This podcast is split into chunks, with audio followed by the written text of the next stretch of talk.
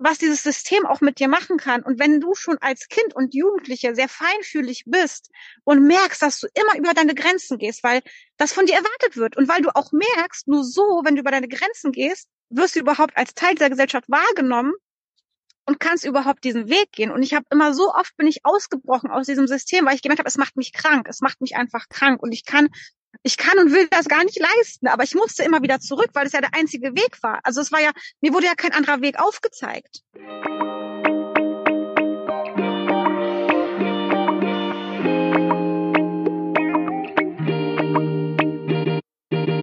Hallo und herzlich willkommen zu unserem Podcast Hochsensibel begegnen. Mein Name ist Ming und ich bin Anni. Schön, dass du da bist.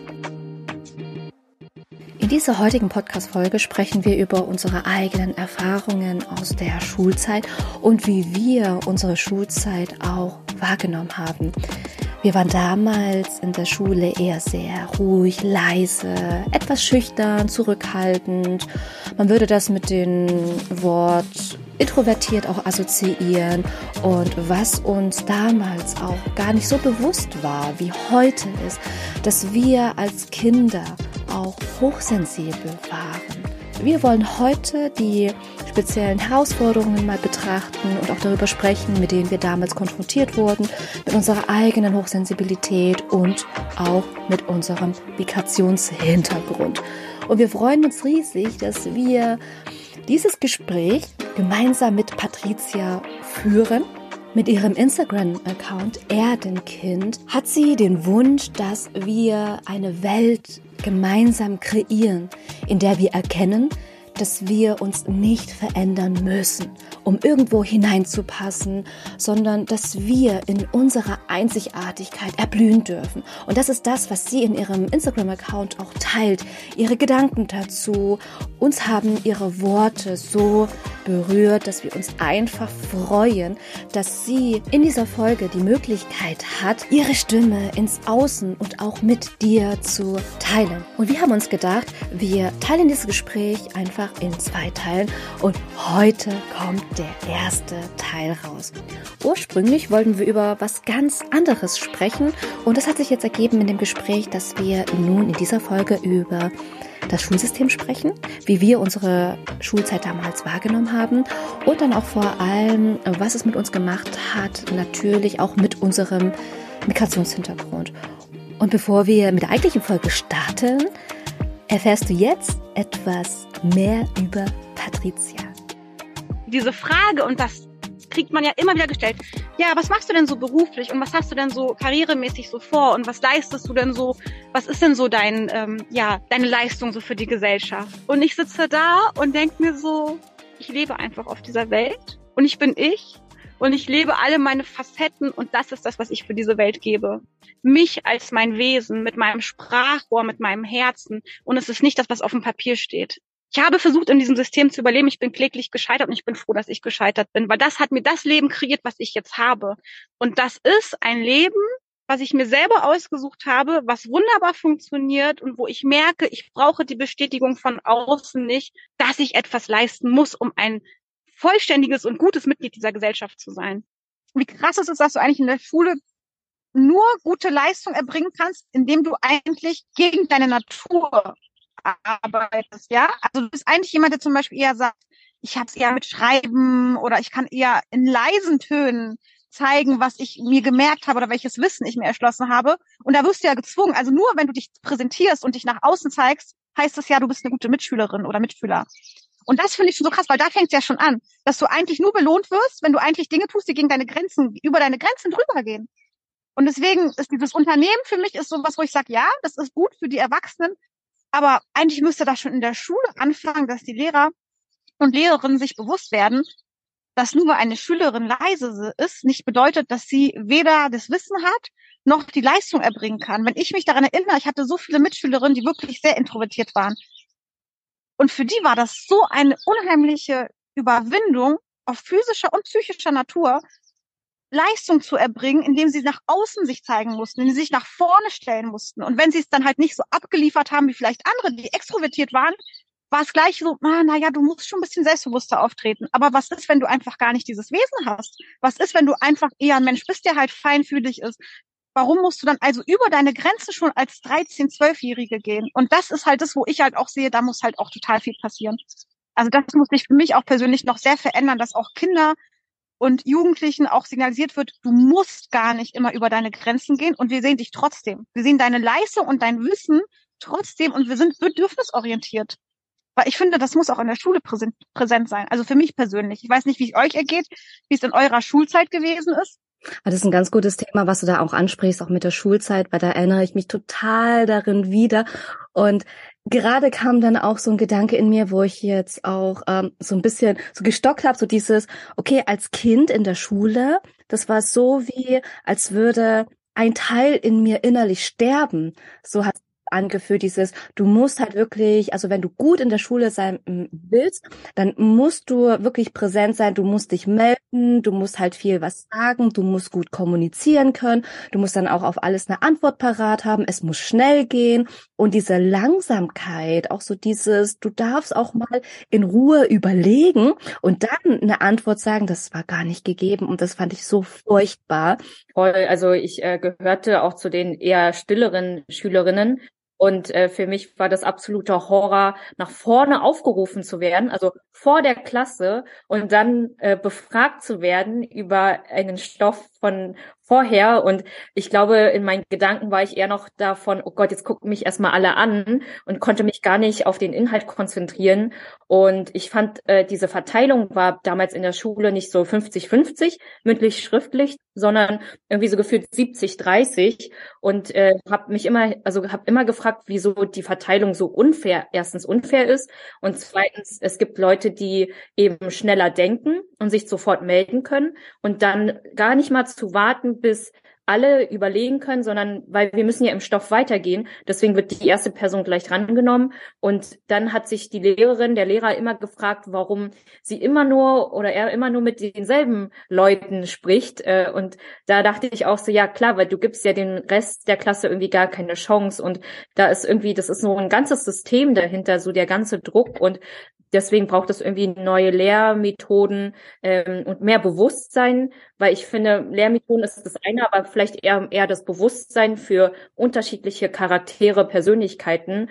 Äh, und ähm, das fängt auch schon bei den Eltern an, dass die dann auch sagen, es ist okay, wie du bist, du musst dich nicht melden, sondern mhm dass die da auch, auch Perspektiven mitbringen für die ähm, äh, Lehrenden, also von dort natürlich auch, ähm, sage ich mal, von der Politik und äh, vom, ich glaube, von der Lehrerin, vom Lehrer selbst, ähm, dass die da auch ähm, ja da das Bewusstsein schaffen und das auch fordern, also wenn sie das wissen und nicht nur immer weiter im Stoff machen, sondern fordern, wir brauchen irgendwie vielleicht noch mal mehr andere Lehrmethoden. Und ich glaube, das ist so von ganz vielen Seiten. Und ich merke, wenn sich da nichts ändert, dann wird es immer so weitergehen. Da geht die Laufbahn so weiter in der Schule, im Studium, Ausbildung bis hin zum Unternehmen. Es ist immer dieselbe Leier. Deswegen, ja, bin ich voll bei dir. Wenn man jetzt überlegt noch, jetzt, ähm, wenn man noch diesen Hintergrund hat, zum Beispiel, den wir ja alle haben, dass unsere Eltern nicht äh, mit der deutschen Sprache aufgewachsen sind. Ja, also das heißt, du wirst ja noch als Kind in ein System reingeworfen, was du dir selber erschließen musst, weil deine Eltern dieses System selber ja gar nicht greifen können. So, und ich kenne das von meinen Eltern, die dann gesagt haben, ja, du musst halt einfach das machen, was die Lehrerinnen und Lehrer von dir wollen. Aber für mich war das oft gar nicht schlüssig. Und ich dachte so, ja, aber warum muss ich etwas tun, was für mich gar keinen Sinn ergibt? Und für meine Eltern war es so, die kamen halt aus dem System, die gesagt haben, so ja, aber nur so kannst du halt gute Noten kriegen. Und das war für mich als Kind und als Jugendliche schon gar nicht verständlich, warum kann ich nur gute Noten kriegen, wenn ich etwas tue, was gar nicht meinem Charakter entspricht. Und ich kann das von mir zum Beispiel ganz gut berichten. Ich war ja immer so ein Experimentiermensch, ja. Ich habe ja dann so Dinge ausprobiert. Dann war ich einfach, dann habe ich einfach mal das so gemacht, wie ich es für mich machen wollte. Ich war dann eher so, ich war eher zum Beispiel immer so der Typ, der eher so im Schreiben stark war. Ja, Worte, Schreiben. Zwar war ich auch ein kommunikativer Mensch, aber ich mochte es nicht, auf diesem Präsentierteller zu sein. Und ich mochte es auch nicht, wenn es so hieß, jetzt musst du ableisten, jetzt musst du dich zeigen und entweder funktioniert das jetzt oder du kriegst halt eine schlechte Note. So, und dann habe ich halt wirklich für mich so Tests gemacht und halt mal geguckt, okay, was passiert denn, wenn ich bei den Lehrern so bin, wie ich bin? Und was passiert, wenn ich zum Beispiel mich verändere und wenn ich das zeige, was sie eigentlich sehen wollen? Und das war für mich einfach so ein interessantes Projekt, weil ich erkannt habe, obwohl ich sozusagen die gleiche Leistung erbringe, aber halt auf ihre Art. Also ich einmal mache ich es auf die Lehrerart, das heißt, ich bin extrovertiert, ich melde mich, ich zeige mich. dann wird das total gelobt und ach so toll und du bist ja so aktiv. Ich erbringe die schriftliche Leistung, bin total gut, aber zieh mich zurück in mündlicher Natur. Und automatisch heißt es, ja, du musst dich mehr im Außen zeigen, du bist total, also du bist ja so eine stille Mitschülerin, das geht nicht und man muss sich zeigen. Und du hast gleich gemerkt, wie du auch im Ansehen der Lehrer nach unten gesunken bist und irgendwie zu einem Problemfall geworden bist, nur weil du dich nicht extrovertiert gezeigt hast. Also es war ja immer so dieses, wenn du dich nicht sozial und extrovertiert zeigst, war das gleich wieder so ein, ja, aber du musst ja mehr in diese Gesellschaft reinpassen, du musst ja mehr in dieses Konstrukt reinpassen. Und das fand ich als Jugendliche schon so problematisch auch zu sehen, wie halt wirklich mit zweierlei Maß gemessen worden ist. Und ich hatte wirklich auch Mitschülerinnen, die sehr, sehr still waren und die wirklich sehr, sehr gut waren. Also die wirklich sehr intelligent waren, die wirklich vieles drauf hatten.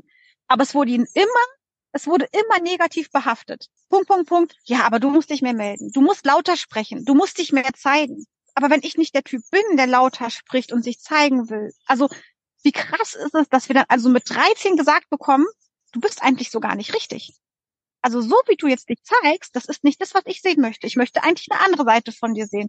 Aber das ist ja gar nicht, das bist ja gar nicht du.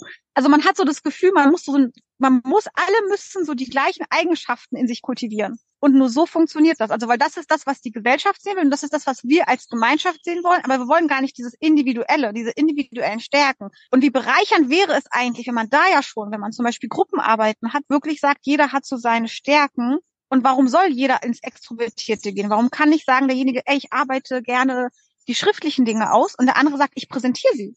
Also wie es eigentlich ja auch später im Berufsleben ist, dass jeder so seine Stärken ja kultiviert, wird ja eher die Stärken von dem System kultiviert und das heißt, dass du ja Sachen von dir, die du eigentlich gut kannst, auch ein bisschen verkümmern. Das Nachdenkliche, das Stille, das eher, sage ich mal, was du gesagt hast, das leise, was auch mehr Zeit braucht. Also es gibt ja Menschen, die zum Beispiel eher wirklich so diese Gedankenkonstrukte erstmal aufbauen müssen, die ja erstmal sagen müssen, okay, ich muss erstmal dieses System verstehen, wie funktioniert das? Und dann kommen sie aber auf total die verrückten und fantastischen Ideen, weil sie richtig tief reingehen und nicht so oberflächlich drüber schlittern. Also wie gesagt, in meiner Schulzeit, ich habe es oft ausprobiert bei Lehrern, man konnte die Knöpfe drücken, weil man erkannt hat, was die Lehrer sehen wollen welchen Menschentyp sie sehen wollen. Und du hast sofort gemerkt, okay, nur wenn ich dieser Menschentyp bin, werde ich auch honoriert für meine Leistung, was total traurig ist. Aber du hast es gemerkt einfach. Ich finde es erstmal super was faszinierend, wie du da schon in jungen Jahren so so selbstreflektiert warst und dann auch so Experimente gestartet hast und dich selber hinterfragt hast, weil wenn ich jetzt mal zurückblicke, jetzt auch aus meiner Schulzeit, also ich kenne da niemanden, der genau so angegangen ist, sondern es war immer ein, okay, was der Lehrer, die Lehrerin sagt, das wird halt einfach gemacht, es wird halt nicht hinterfragt und ähm, das, was die dann schon machen, also die haben ja die Ahnung, das sind ja Erwachsene und die Erwachsenen, die haben ja auch ähm, Ahnung vom Leben und äh, die haben es ja auch studiert und es sind ja Lehrer und Lehrerinnen, da sollte man ja auch Respekt dann auch zeigen. Und deswegen hat mich das gerade äh, so ähm, auch so berührt, dass du von dir selber aus gesagt hast, hey, nee, also ich äh, spiele da nicht mit, ich experimentiere dann einfach mal, ich guck mal, was es dann so macht, wenn ich mal verschiedene Seiten aus mir heraus mal lebe, erst mal auch auslebe und womit du dann eben auch konfrontierst weil das ist äh, das, was die meisten oder die aller, vor allem die allerwenigsten, das dann tatsächlich auch als Experiment eben auch sehen. Also was mich denn jetzt auch einfach interessieren würde, so dieses, wie, wie, wie kam es denn dazu, wie dass du schon als Kind so so selbstreflektiert warst oder die Welt mit ganz anderen Augen gesehen hast oder schon so ein inneres Gefühl oder Gespür hattest von wegen, also das passt zu mir und das ist aber komplett gegen mein Naturell.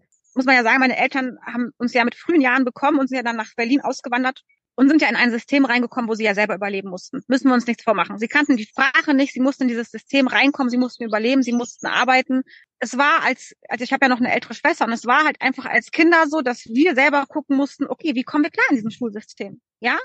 Klar sind unsere Eltern zum Elternabend gegangen, aber seien wir mal ehrlich, muss ich sagen, die haben nicht viel verstanden.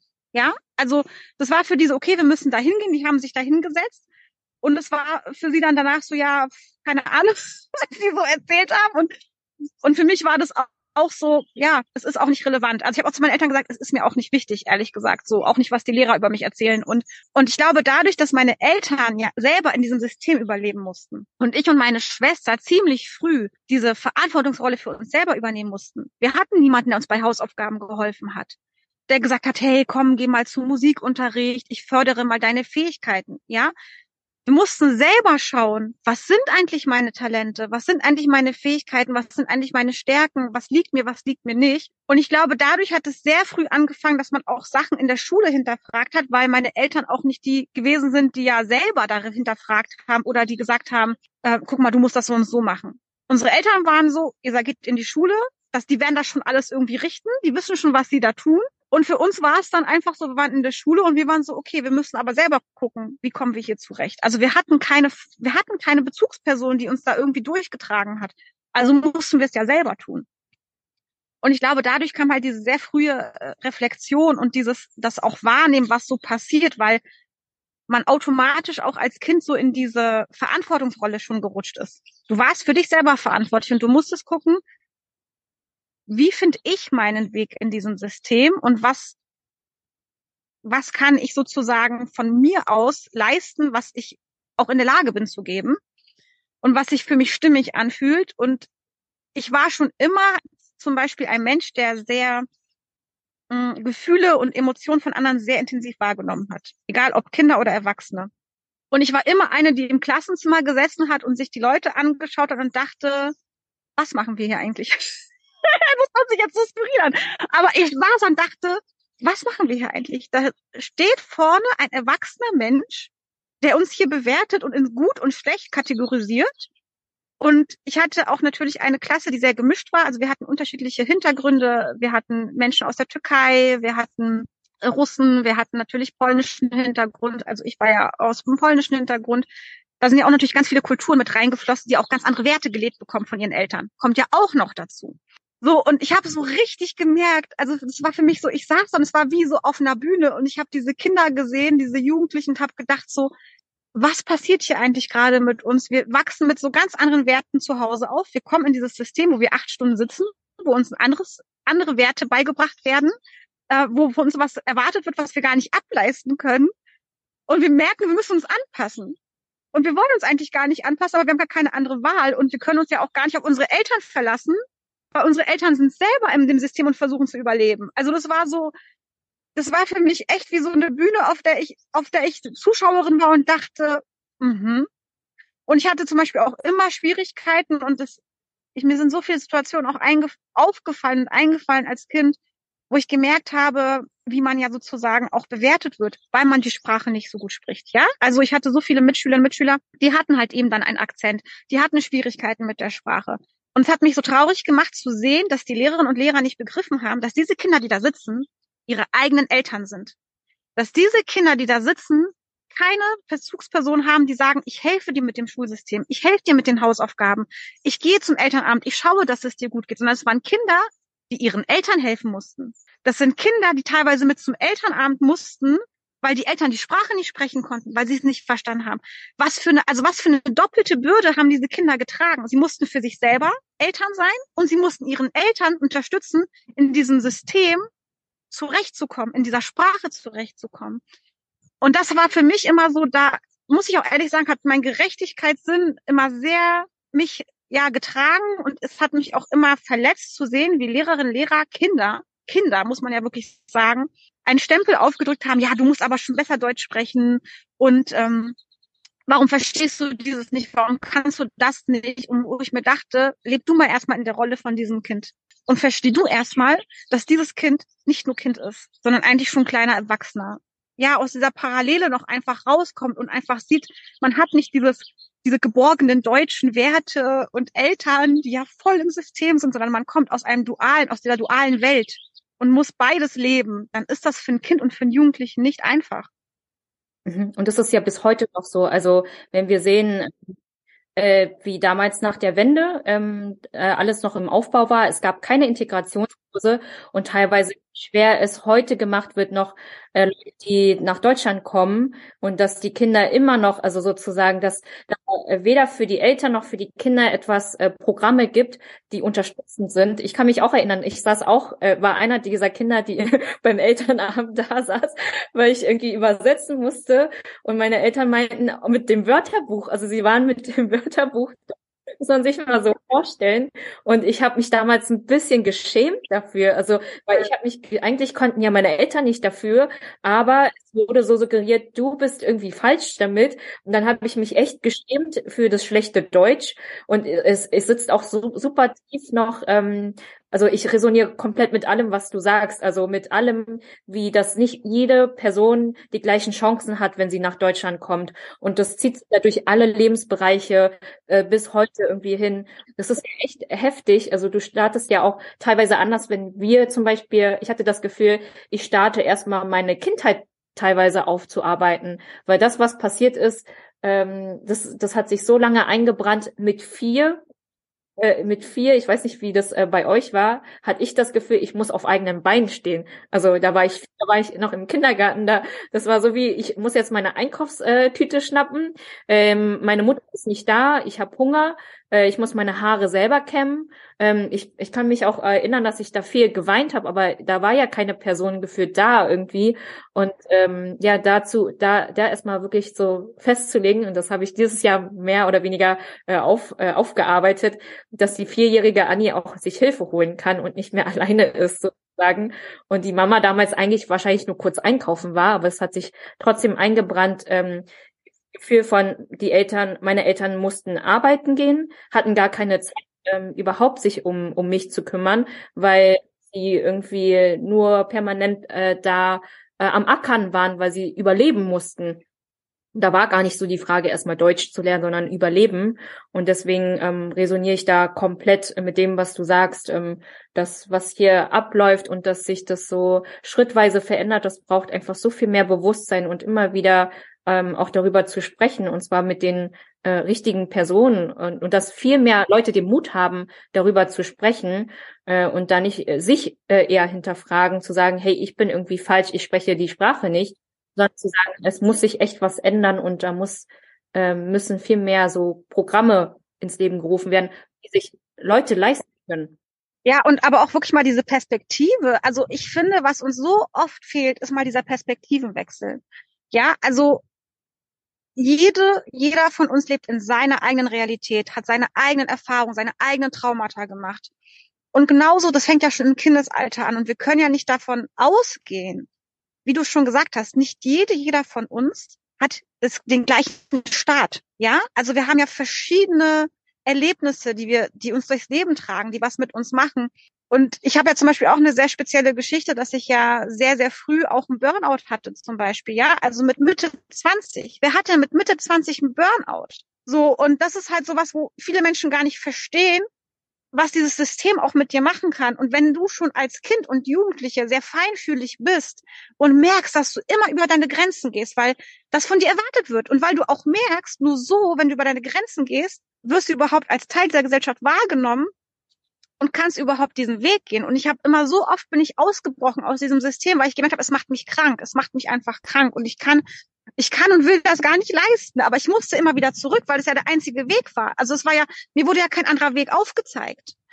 Und allein da, wenn man schon überlegt, was, also wie man wirklich in diese Rolle so früh reingedrängt wird. Nur so und so funktioniert das, ja. Du musst zur Schule, du musst deine guten Noten haben, du musst präsent sein, dann musst du entweder dein Abi machen, dann musst du studieren oder du machst eine Ausbildung. Jetzt seien wir mal bitte realistisch. Welches Wesen weiß mit 16, was er beruflich machen möchte?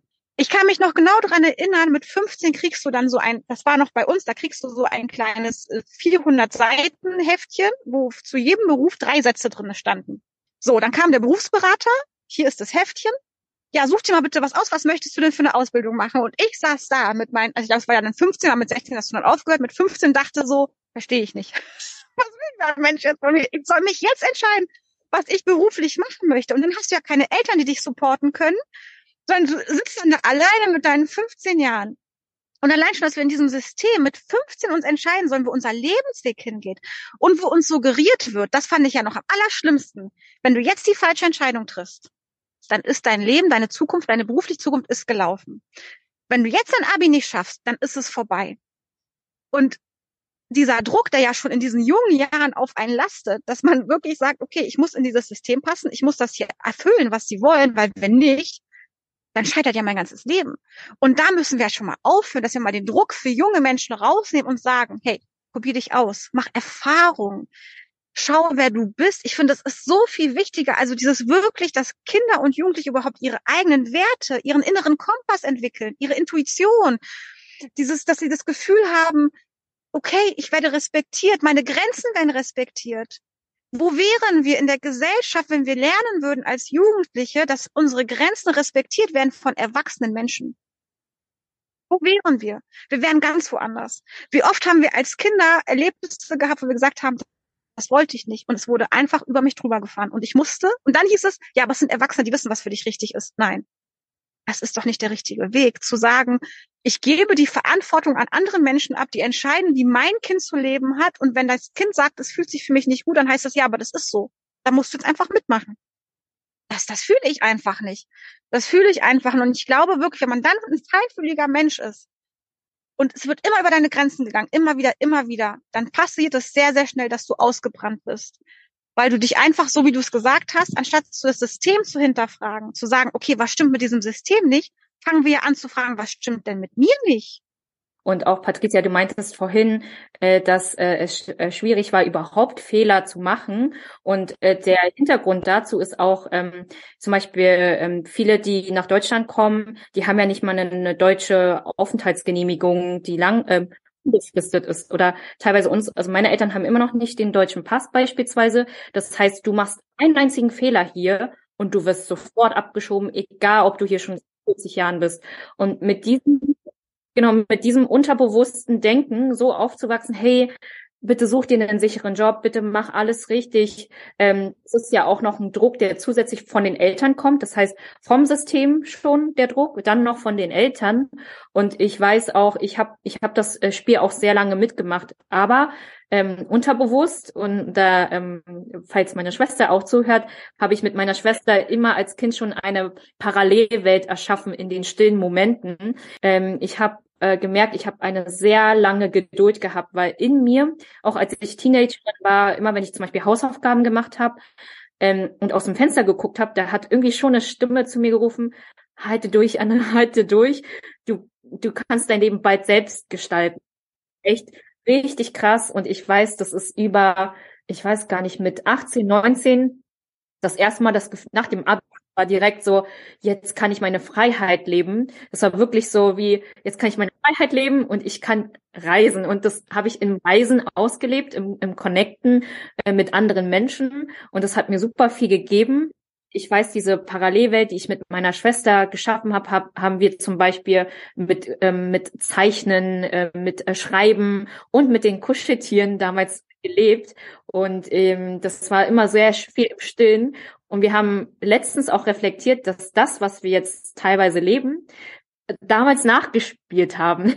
Zum Beispiel, da gab es äh, eine, eine äh, ein, ein Kuscheltier, die war eine Frau, die war sehr empowernd und immer wenn sie gemerkt hat, dass irgendjemand jemand anderen gemobbt hat, dann kam sie sofort angeflogen und hat sofort verteidigt versucht, Bewusstsein zu schaffen, hey, so wie du mit ihr redest, ist nicht in Ordnung.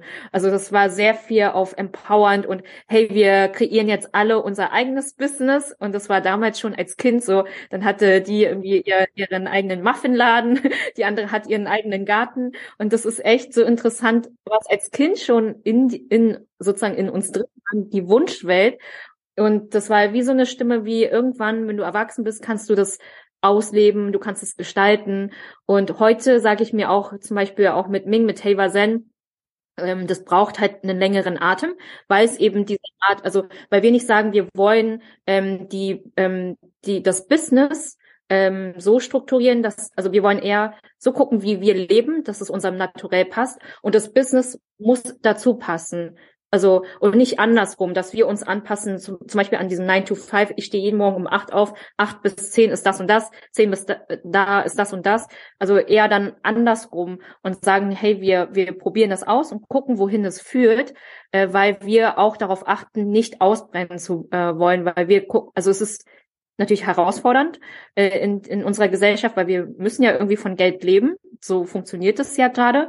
Aber es gibt dann Mittel und Wege zu gucken, dass man vielleicht einfach weniger ausgibt oder anders haushaltet oder einfach ähm, anders guckt. Also das ist aber immer schwierig in unserer heutigen Welt. Und ich weiß aber, ähm, dass dieses Feinfühlige, was schon als Kind da war, was in der Schule vielleicht nicht gesehen wurde und aus wurde, trotzdem sich immer einen Anker gesucht hat. Also sei es bei dir mit dem Ausbrechen beispielsweise und hinterfragen und äh, zu testen, welche Lehrerin, welcher Lehrer reagiert wie drauf. Ähm, genau, bei mir war es äh, im Stillen, im Kreativen, habe ähm, hab ich mir diese Welt selbst äh, erschaffen und es ist super witzig, dass ich das damals auch das Dorf genannt habe und äh, in Portugal dann sozusagen das Dorf wieder zu, zum Tragen erschienen ist. Also es ist sehr interessant, wie Dinge dann einfach wieder im Erwachsenenleben kommen, was in der Kindheit schon ähm, irgendwo manifestiert wurde, aber vielleicht das ganze Kindsein, wie Ming gesagt hat, ähm, teilweise auch nicht wirklich ähm, ausgelebt habe, weil auch, ähm, also zum Beispiel meine Eltern dann kamen wie, ähm, du musst selber wissen, was du lernst, Hauptsache du hast gute Noten. Und ich schon als Kind selber einteilen musste, okay, äh, dann hole ich meine Schwester ab mit sechs oder sieben. Ich hole dann meine Schwester ab, dann muss ich meine Hausaufgaben machen, dann muss ich das noch machen und voll viele Sachen machen. Und deswegen heute merke, dass das Freelancer-Leben mehr zu mir passt, weil ich das auch so einteilen kann, wie es mir passt anstatt dass ich immer wieder ins Büro gehe und dann da bin und jeder mir auf die Finger guckt. Also das äh, verursacht so Druck, den ich sehe aus der Schulzeit. Deswegen denke ich, so ist es viel mehr besser. Ich habe bessere Ergebnisse, fühle mich besser, auch gesünder. Und dann habe ich auch Menschen um mich herum, die genau das akzeptieren, auch vom Herzen heraus und eben genauso leben. Und das ist das, wohin ich mehr äh, gehen möchte. Bei mir war das tatsächlich das ähm, oder die die Eigenschaft, Sachen durchzuziehen, die ich angefangen habe, um jeden Preis. Also etwas abzubrechen war für mich keine Option. So, das heißt auch in der Schulzeit ähm, wurde mir immer eingetrichtert, also du musst das jetzt beenden, du musst es jetzt durchziehen und aufgeben, abbrechen ist keine Option, weil wenn du das tust, dann hast du versagt.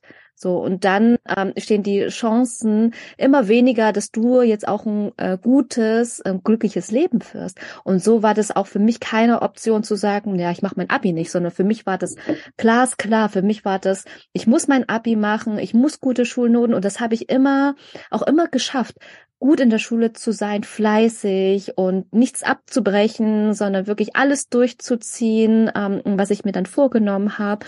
Und das ähm, hat sich ja dann auch wirklich durchgezogen, dass ich dann auch in mir drin selber den Gedanken hatte, okay, ähm, ich habe jetzt eine Sache angefangen, zum Beispiel das Studium, und ich darf das jetzt einfach nicht abbrechen. So, das, das war für mich keine Option. Und ich habe mir selber immer wie, wieder für mich gesagt, ja, nee, das ist ja meine Entscheidung und ähm, ich will das ja wirklich, ich will das ja gar nicht abbrechen und ich will das jetzt auch wirklich durchziehen und Hauptsache habe ich den Abschluss. Und wenn ich jetzt mal ähm, reflektiere und äh, selber mal meine Gedankengänge beobachte, dann steckt dahinter wirklich dieses, ich darf das einfach nicht und ich darf es mir nicht erlauben, weil sonst passiert auch etwas Schlimmes. Und das hat sich jahrelang so in mir eingebrannt, dass ähm, ich dann immer wieder mir selber gesagt habe, nee, ich, ich darf das nicht. Und dieses aber wirklich mal zu erlauben und hinzuhorchen, was will ich denn wirklich und nicht nur in den Erwartungen von anderen oder das, was äh, mir quasi auferlegt wurde, dass das auch mal gehen darf. Und wenn das alles geht, mal die ganzen Gedanken, die ganzen Glaubenssätze, die ganzen anderen Stimmen, die dann, sage ich mal, in meinen ähm, Kopf herumschwirren, wenn das erstmal wirklich gegangen ist oder erstmal geht, was ist das, was ich mir wirklich wünsche oder was ist das, was ich denn wirklich will. Und das war dann auch ein Prozess bei mir gewesen, der länger gedauert hat und ich dann gemerkt habe, nee, es ist okay, dann ähm, Sachen anzufangen, Dinge zu beenden, wenn sie nicht mehr sich gut anfühlen oder nicht mehr nach einem stimmigen Weg den ich dann auch gerne gehen möchte. Wenn sich etwas für mich nicht stimmig anfühlt, indem ich dann auch immer wieder regelmäßig mich hinterfrage, ist es noch der richtige Weg? Äh, fühlt es sich für mich noch stimmig an?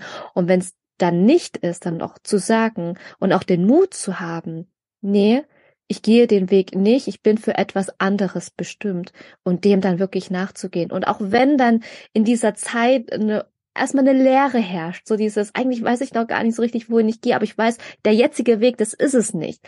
Dann trotzdem den Mut zu haben und ins Vertrauen zu gehen und dann zu sagen, hey, ähm, kann ich wirklich mit einem guten Gewissen den anderen Weg, den für mich falschen, in Anführungsstrichen, Weg weitergehen, bis ich was Neues finde, oder muss ich da einen kompletten Cut machen, weil es mich dann wirklich innerlich so zerreißt, ähm, dass mein Körper dann am Ende gar nicht mehr weiter kann und ich aber auch selber für mich dann auch sorgen möchte. Und das war dann tatsächlich auch etwas gewesen, wo ich viel mehr aufatmen konnte, dieses, ich muss nicht immer alles durchziehen, was ich mir in den Kopf gesetzt habe und dass da nichts dran hängt und auch nichts Schlimmes daran ist, auch die Richtung mal zu ändern und auch mal Dinge abzubrechen, die sich nicht gut anfühlen für mich vor allem auch äh, zu sehen, dass das, was du gelernt hast in den Jahren, eine Lebenserfahrung ist und die Lebenserfahrung dir keiner nehmen kann, sondern eher ein Gewinn ist, dass du da in den Jahren in diesem Studium gelernt hast. Und selbst wenn du jetzt am Ende kein Zertifikat hast, dass gar nichts davon sozusagen ähm, nicht damit gleichzusetzen ist, dass du gar nichts geleistet hast, sondern eher da, da den Perspektivwechsel hinzubekommen, zu sagen, du hast immerhin in diesen Jahren sehr viel gelernt fürs Leben und sehr viel Wissen. Und das ist das, was zählt und nicht dieser Abschluss, das Zertifikat in den Händen. Und das ist auch noch ein Umdenken in unserer Welt, wo wir einfach sagen, mach diesen Schritt, diesen Fehler, weil es ist vielleicht eine Lebenserfahrung und dann Fehler nicht so negativ zu behaften, sondern einfach den Perspektivwechsel zu sehen. Es ist eine wertvolle Lebenserfahrung und diese Zeit kann dir keine Person ähm, nehmen, sondern es ist eher ein Geschenk, dass du diese Erfahrung machen kannst und es gehört eher dazu. Und ich glaube, dass wir auch einfach beginnen müssen zu verstehen, dass wir nicht auf dieser Welt sind, um zu leisten. Also tut mir leid, aber dieses, ähm, ich muss etwas ableisten, ich muss etwas auf meiner Lebensliste abstreichen und nur dann führe ich ein erfülltes Leben oder nur dann führe ich das Leben, was ich leben sollte und ich muss ja leisten, ich darf keine Fehler machen, ich darf nicht scheitern. Das sind alles für mich, muss ich sagen, Attribute und Werte, die wir einfach mal ganz gerne löschen dürfen. Ja, also ich bin nicht auf dieser Welt, um zu leisten. Sage ich euch ganz ehrlich, bin ich nicht. Und ich bin hier, um mich zu, persönlich selber zu erfahren. Ja, ich möchte mich selber hier erfahren, kennenlernen, sehen, was zieht mich an, was, was zaubert mir ein Lächeln, was macht mein Herz glücklich, welche Verbindungen bereichern mich, lassen mich wachsen, was bringt mich zum Nachdenken, wo komme ich an meine Grenzen, wie, wie schütze ich meine Grenzen? Wie schütze ich meine Grenzen auf dieser Welt und wie kann ich mir selber näher kommen? Und das tue ich nicht durch Leistung. Das tue ich nicht durch ein System von außen. Und für mich war mein größtes Learning, dass ich sehr früh hinterfragt habe, in welchem System lebe ich hier? Und dass ich, bis ich Mitte 20 bin, immer wieder über meine Grenzen gegangen bin. Ich bin in ein, ich habe versucht, in einem System zu überleben, wo ich gerade so mit Kopf über über dem Wasser war und dachte, okay, atmen, atmen, du schaffst das, du schaffst das, du schaffst, du, andere machen das doch auch. Dann schaffst du das auch. Du schaffst das. Das ist hier das System. Du musst so leben. Und dieser Schritt früh in seinem Leben, sich hinzustellen und zu sagen, das, was ihr lebt, macht mich krank. Ich kann nicht leisten. Ich will nicht leisten. Ich, ich, ich schaffe das nicht. Ja, das war ein harter, harter Schritt. Und diesen diesen Prozess zu leben, sich hinzustellen, jetzt mit Mitte 30 und diese Frage, und das kriegt man ja immer wieder gestellt, ja, was machst du denn so beruflich und was hast du denn so karrieremäßig so vor und was leistest du denn so, was ist denn so dein, ähm, ja, deine Leistung so für die Gesellschaft? Und ich sitze da und denke mir so, ich lebe einfach auf dieser Welt und ich bin ich und ich lebe alle meine Facetten und das ist das, was ich für diese Welt gebe. Mich als mein Wesen, mit meinem Sprachrohr, mit meinem Herzen. Und es ist nicht das, was auf dem Papier steht. Ich habe versucht, in diesem System zu überleben. Ich bin kläglich gescheitert und ich bin froh, dass ich gescheitert bin, weil das hat mir das Leben kreiert, was ich jetzt habe. Und das ist ein Leben, was ich mir selber ausgesucht habe, was wunderbar funktioniert und wo ich merke, ich brauche die Bestätigung von außen nicht, dass ich etwas leisten muss, um ein vollständiges und gutes Mitglied dieser Gesellschaft zu sein. Und das war für mich mein Learning, einfach zu merken, dass so oft über meine Grenzen gegangen wurde. Es wurde so oft über meine Grenzen gegangen. Ich bin so oft in dieses System rein, habe gedacht, okay, du schaffst das, du schaffst das, du schaffst das so wie die anderen. Und dann zu begreifen, musst du das eigentlich? Ist es dein Lebensziel? Willst du wirklich in diesem System leben? Ist es wirklich deins? Möchtest du dich anhand von Leistung und Status und materiellen Dingen definieren? Ist es das, was dich glücklich macht? Und das dürfen wir mal anfangen zu lernen und das nämlich schon im jungen Alter. Und da dürfen wir auch mal die Räume kreieren für Kinder und Jugendliche, zu sagen, was sind deine Werte? Was ist dein innerer Kompass? Was macht dich glücklich? Was nährt dich? Was schafft dir ein Lächeln? Und nicht, was kreiert ein großes Konto? Ja, was bringt dir großen Materialismus, sondern was erfüllt dich wirklich, dass du aufstehst und schlafen gehst und denkst, boah, das war so ein toller Tag. So, ich bin richtig happy. Und nicht, oh, ich habe heute acht Stunden abgerissen, ich habe meine To-Do-Liste abgerissen. Uh, ist es wirklich das, was uns wirklich nährt und glücklich macht? Und ich glaube, wir dürfen Räume kreieren, uns von Wörtern wie Leistung, wie Scheitern, wie ich muss das und das, ich muss reinpassen, so wie die anderen. Ich glaube, das dürfen wir ein bisschen loslassen und wir dürfen versuchen, unserem Herzen näher zu kommen und zu schauen, welche Räume möchte ich für mich selber kreieren. Und ich lasse sie nicht von anderen für mich kreieren, sondern ich erschaffe sie auch für mich selber. Also, wenn du hochsensibel bist oder jemanden kennst, der oder die es ist und dich dafür interessierst, wie du und andere hochsensibel begegnen kannst, dann höre gerne in unseren Podcast rein. Abonniere dir den Podcast, um keine neuen Folgen zu verpassen. Und wenn du für dich etwas Wertvolles mitnehmen konntest, gib uns gerne eine 5-Sterne-Bewertung und ein kurzes Feedback, was dich am meisten berührt hat.